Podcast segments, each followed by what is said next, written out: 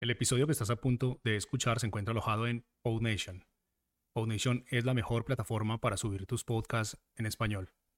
Puedes visitarnos escribiendo en español en el navegador www.podnation.co. Ahora sí, vamos con el episodio.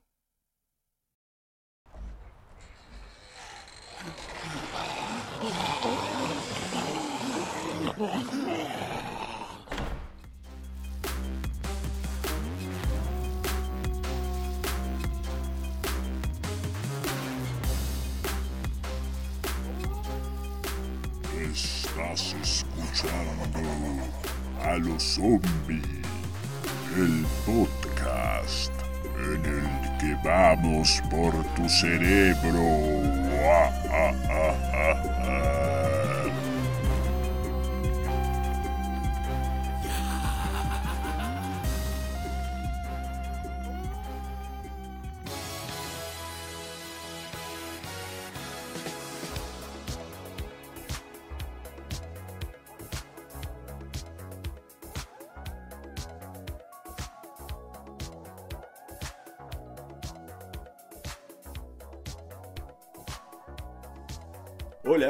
Bienvenidos una vez más a este su programa A los Zombies, el podcast en el que lo que nos interesa es su cerebro, lo que está por dentro de su cerebro. Mi nombre es Jerónimo Rico y nuevamente es un placer hablarles hoy para continuar con este viaje que hemos empezado a través de la historia de la cultura zombie. Realmente estoy muy emocionado con este capítulo porque vamos a hablar de la película que lo cambió todo respecto a los zombies. Ustedes ya saben que me refiero, por supuesto, a la Noche de los Muertos Vivientes. Y claro, vamos a estar hablando también de su director, el famoso George Romero. Entonces, comencemos. ¿De qué va esta película? Los que hayan visto esta película del 68 sabrán que se trata de algo muy común. realmente. Una serie de personajes que van a quedar atrapados, que no se conocen previamente, que se encuentran en una casa y afuera se está desatando el horror de un apocalipsis zombie. De hecho, y como dato curioso empezando este capítulo, vamos a mencionar que en realidad el director George Romero nunca le va a dar un título formal a sus criaturas y simplemente los llaman muertos. Entonces esta película no sería de zombies realmente. Y pues resulta que se trata de una chica, la típica chica de las películas de terror, Barbara, la protagonista, interpretada por una actriz que se llamaba Judith Odie. They're coming to get you, Barbara. Stop it! You're ignorant. They're coming for you, Barbara. Stop it! You're acting like a child. They're coming for you. Look, there comes one of them now. quien en los primeros tres minutos de la película quizás va a perder a su hermano de una forma muy absurda, pero también quizás muy memorable en esta escena inicial en la que están en el cementerio visitando a uno de sus seres queridos y de un momento a otro aparece un señor que uno piensa que es casi como el jardinero del cementerio.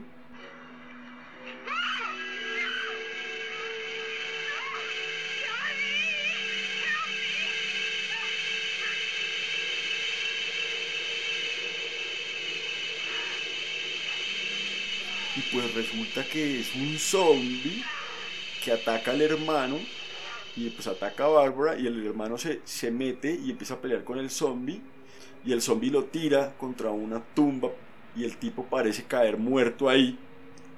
Y Bárbara sale corriendo. Me encanta ese nombre Bárbara. Y termina subiéndose al carro en el que venían pero ella como que no sabe conducir o no encuentra las llaves.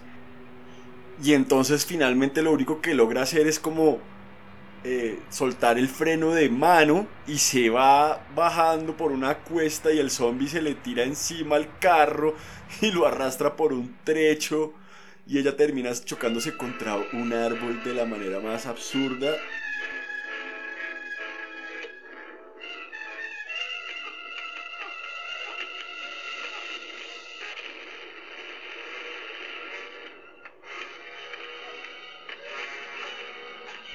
Pero finalmente logra llegar hasta una casa donde conoce al resto de los protagonistas.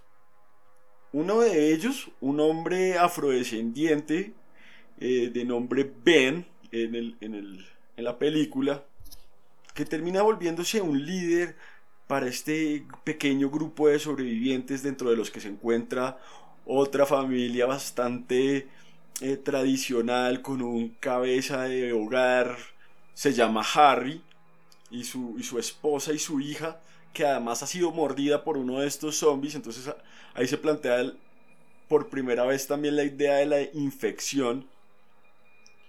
Y terminan, bueno, chocando entre ellos. No voy a seguir, digamos que anticipándome más a la trama. Porque realmente no es nada que no conozcamos actualmente.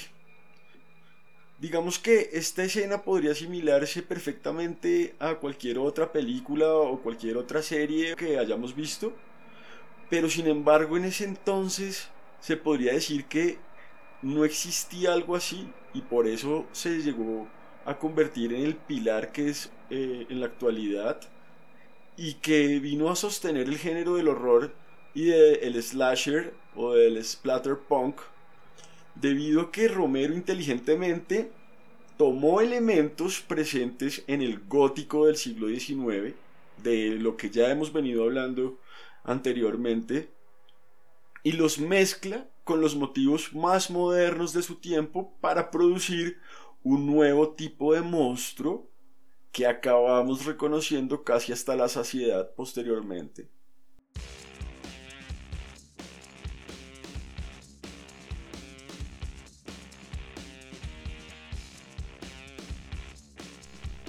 Entonces este zombie, o este muerto viviente de Romero, a diferencia de los torturados, monstruos góticos apesadumbrados, como el Frankenstein o como Drácula, ¿se acuerdan? Que están atormentados por el rechazo y la soledad. Pero también a diferencia del zombie haitiano, que aún mantiene su alma capturada en un tarro, este nuevo monstruo está vacío por dentro se limita a levantarse de la tumba y atacar a los vivos sin una razón, sin ninguna explicación. Y solo se le puede matar si se le da un tiro en la cabeza.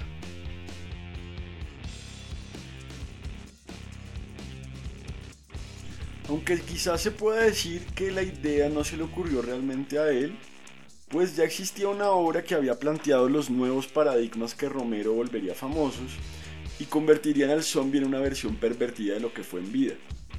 Y estamos hablando, por supuesto, de Soy Leyenda, que después fue eh, lanzada muchas veces en el cine también, incluso en una protagonizada por Will Smith, no sé si de manera muy afortunada.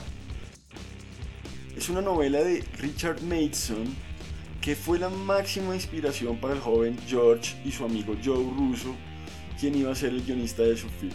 Lo importante aquí es que esta película se volvió un ícono de la crítica social en los 60. Pues resulta que al no dotar al monstruo de un trasfondo, lo convirtió al mismo tiempo en un demoledor símbolo de la despersonalización de la sociedad. Y es que eso es lo que hace interesante esta película en realidad, ya que desde este momento el zombie va a representar un arquetipo de esta sociedad de consumo, esta sociedad de masa, y de la despersonalización de las comunidades humanas. En esta película los zombies son seres totalmente inocuos más allá de su deseo de matar. No cuestionan, no se quejan, no se hablan entre sí, no van a trabajar, no tienen familia. Y así parezca chistoso, esto en realidad es una crítica a esa sociedad que Romero veía mandar a sus hijos a la guerra y comerse una Big Mac sin salir de su carro. Es decir, la Noche de los Muertos Vivientes fue a su vez una crítica a Vietnam y también un ensayo sobre la asfixia y el sinsentido de la sociedad.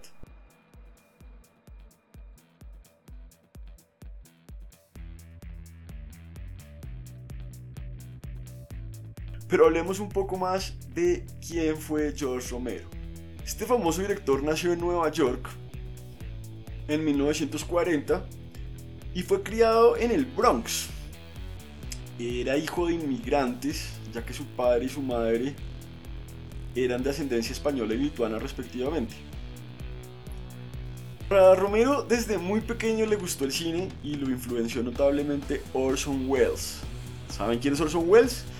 El famoso director de Citizen Kane, que además también fue muy famoso por hacer un show radial eh, hace ya casi 200 años, si no estoy mal, 100 años, sobre la obra eh, La Guerra de los Mundos, War of Worlds, donde literalmente convenció a todos sus oyentes que estaban siendo invadidos por extraterrestres. Esta historia es realmente absurda, loca, macabra, no sé cómo llamarla. Eh, pero bueno, Romero hacía en ese entonces cortometrajes en 8 milímetros cuando era pequeño y empezó a hacer incluso comerciales de cine cuando ya fue eh, joven, eh, después de estudiar, eh, con una pequeña empresa que había fundado con estos dos amigos, hasta que se aburrieron y decidieron hacer algo diferente. Y esto es muy diciente y es muy bonito también, y es un poco la razón de hacer podcast, por ejemplo. Y es que deciden hacer una película de horror basándose, como ya he dicho, en la novela de Mason y fundan una productora llamada Image 10 y logran recaudar un poco más de 100 mil dólares para rodarla, algo que realmente es eh, a reconocer para, para estos jóvenes.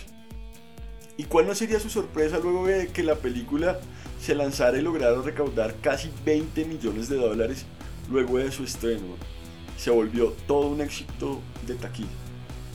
Pero volviendo al tema de la crítica social, resulta que esta película hizo que el cine de terror tuviera que replantearse su forma de hacerse entender y entrar en una era dorada de abierta explicitud y violencia caricaturesca, ya que va a ser gracias a la Noche de los Muertos Vivientes que en realidad logran germinar otras películas esenciales del género como La Cosa, como El Exorcista, incluso como Pesadilla sin fin y el famoso Freddy Krueger o el primer cine de, de Cronenberg.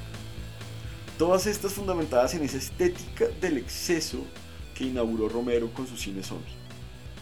Pero lo que en verdad resultó novedoso es que para este director la mayoría de las veces los protagonistas no son los que luchan contra los zombies, sino que luchan entre ellos. Y entonces esa lucha se desata por la presión del ambiente en el que se encuentran. Y literalmente lo que decía Romero es que para él los villanos siempre van a ser los vivos y no los muertos. Hágame el favor.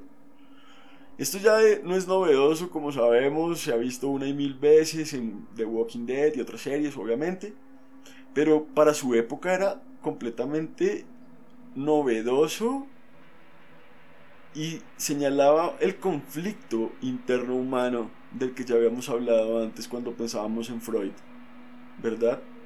¿Qué es lo que pasa dentro del corazón de los hombres? ¿Y realmente son los hombres los monstruos? Los invito a que se hagan esa reflexión, porque este podcast finalmente se trata de eso. ¿Qué tan zombies somos nosotros?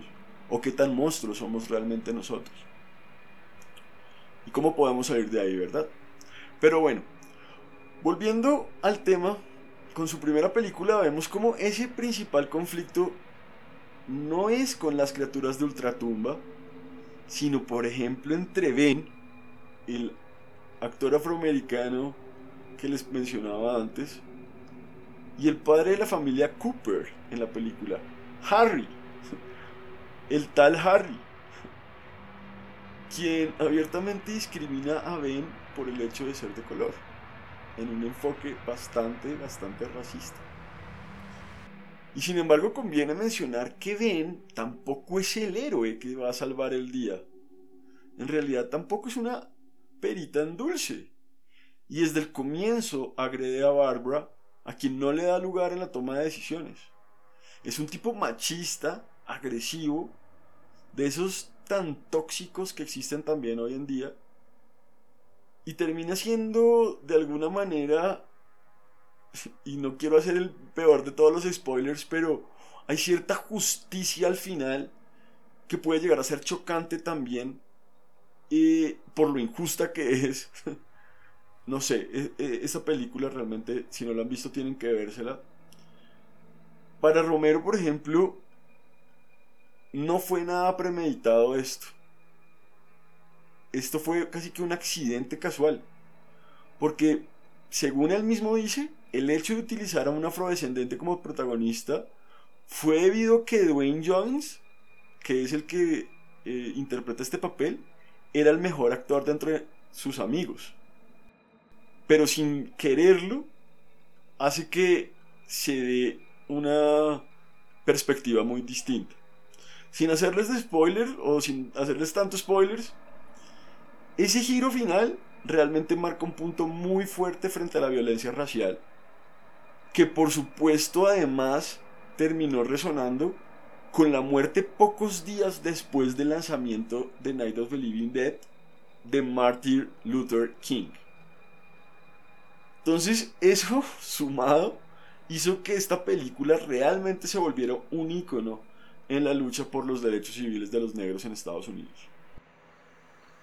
Being monitored closely by scientists at all the radiation detection stations.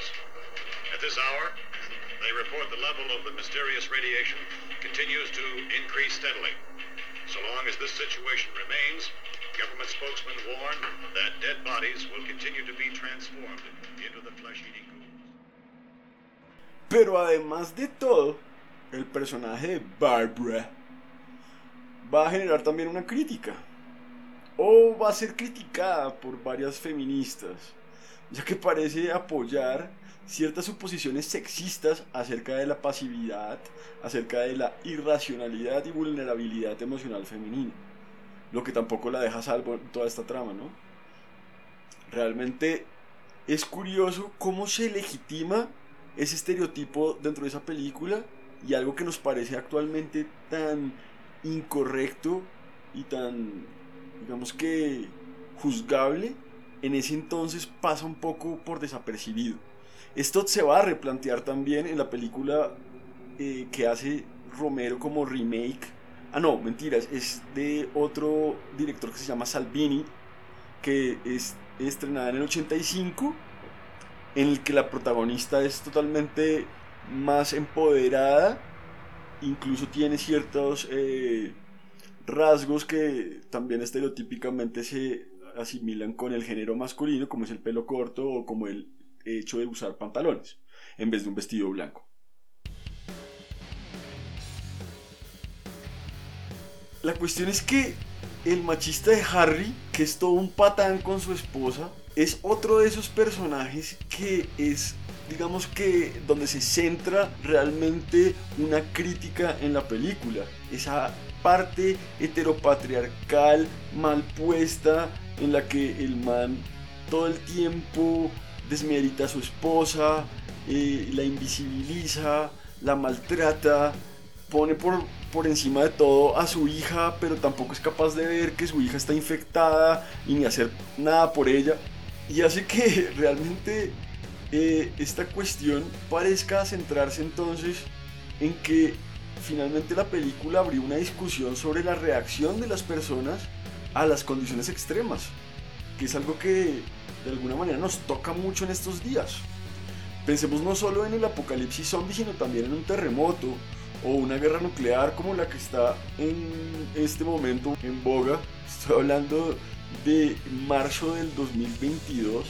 Pero bueno, al final el tema es que son los mismos supervivientes los que causan su autodestrucción a partir de sus luchas internas por el poder y por el control de los recursos o incluso solo por la satisfacción del ego o por el deseo, lo cual a su vez es un llamado a que los seres humanos nos concienticemos sobre el impacto de nuestras propias decisiones en la vida.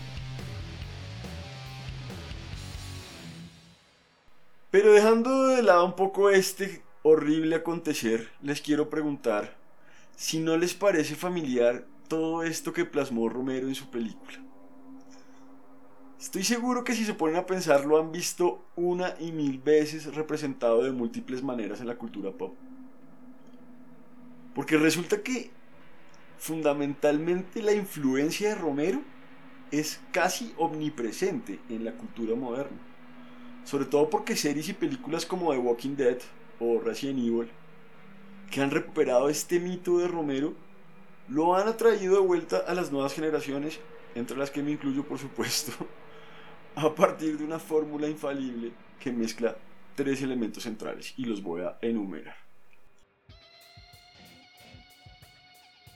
El primero, por un lado tenemos al monstruo caníbal vuelto de la tumba, que no distingue entre sus presas, a las que persigue implacablemente, y que es una fuerza casi indestructible, un poco a la manera de la hidra de los griegos.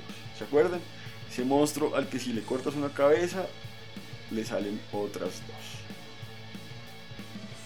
Por otro lado, en segundo lugar, está el grupo minoritario de supervivientes que se unen o no se unen frente a este enemigo común y que van cayendo irrefrenablemente hasta que solo uno sobrevive.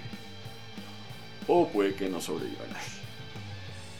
Y en tercer lugar, por último, tenemos un escenario apocalíptico distópico en el que vemos destruido todo el orden social y político de turno que va a ser reemplazado quizás por uno más salvaje o más violento que termina recordando a los westerns de los que Romero era tan fan y que por eso termina dirigiendo su secuela con Darío Argento. Entonces los invito a que hagan el ejercicio de revisar todas las historias de zombies que conozcan y nos dejen en comentarios cuáles hacen claro uso de estos tres pilares, ¿les parece?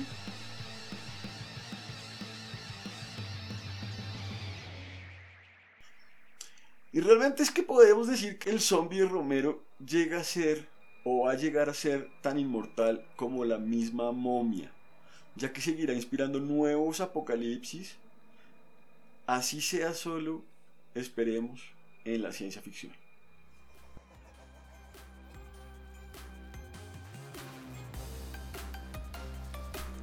Bueno, para finalizar, por último hay que mencionar que la influencia de George Romero ha sido muy grande en la industria cultural y ha llegado sobre todo a una de las industrias que más mueven dinero actualmente, que es la de los videojuegos. De esto vamos a estar hablando en el siguiente capítulo que esperemos que lo podamos lanzar eh, en 15 días si todo sale bien. Discúlpenos una vez más por los retrasos que tuvimos para publicar este capítulo. Han sido cosas que se nos han escapado de las manos. Pero seguimos aquí y vamos a continuar este viaje increíble y maravilloso que hemos venido haciendo a lo largo de la historia de los zombies. Les recuerdo también que nos pueden seguir en nuestras redes sociales. Para nosotros es un gran factor de motivación ver que están ahí, que le dan like cuando les gustan nuestros episodios, que nos hacen preguntas, que podemos interactuar con ustedes. Así que ya saben, estamos como a los zombie en Instagram, en Facebook y en Twitter. También les recuerdo que estamos empezando a hacer espacios en Twitter donde queremos interactuar con ustedes, donde hay la posibilidad para hablar más eh, a profundidad de pronto sobre lo que no queda claro de cada capítulo. Así que pásense por ahí y déjenos escuchar su opinión. Y no se olviden, Vamos por su cerebro. hasta la próxima.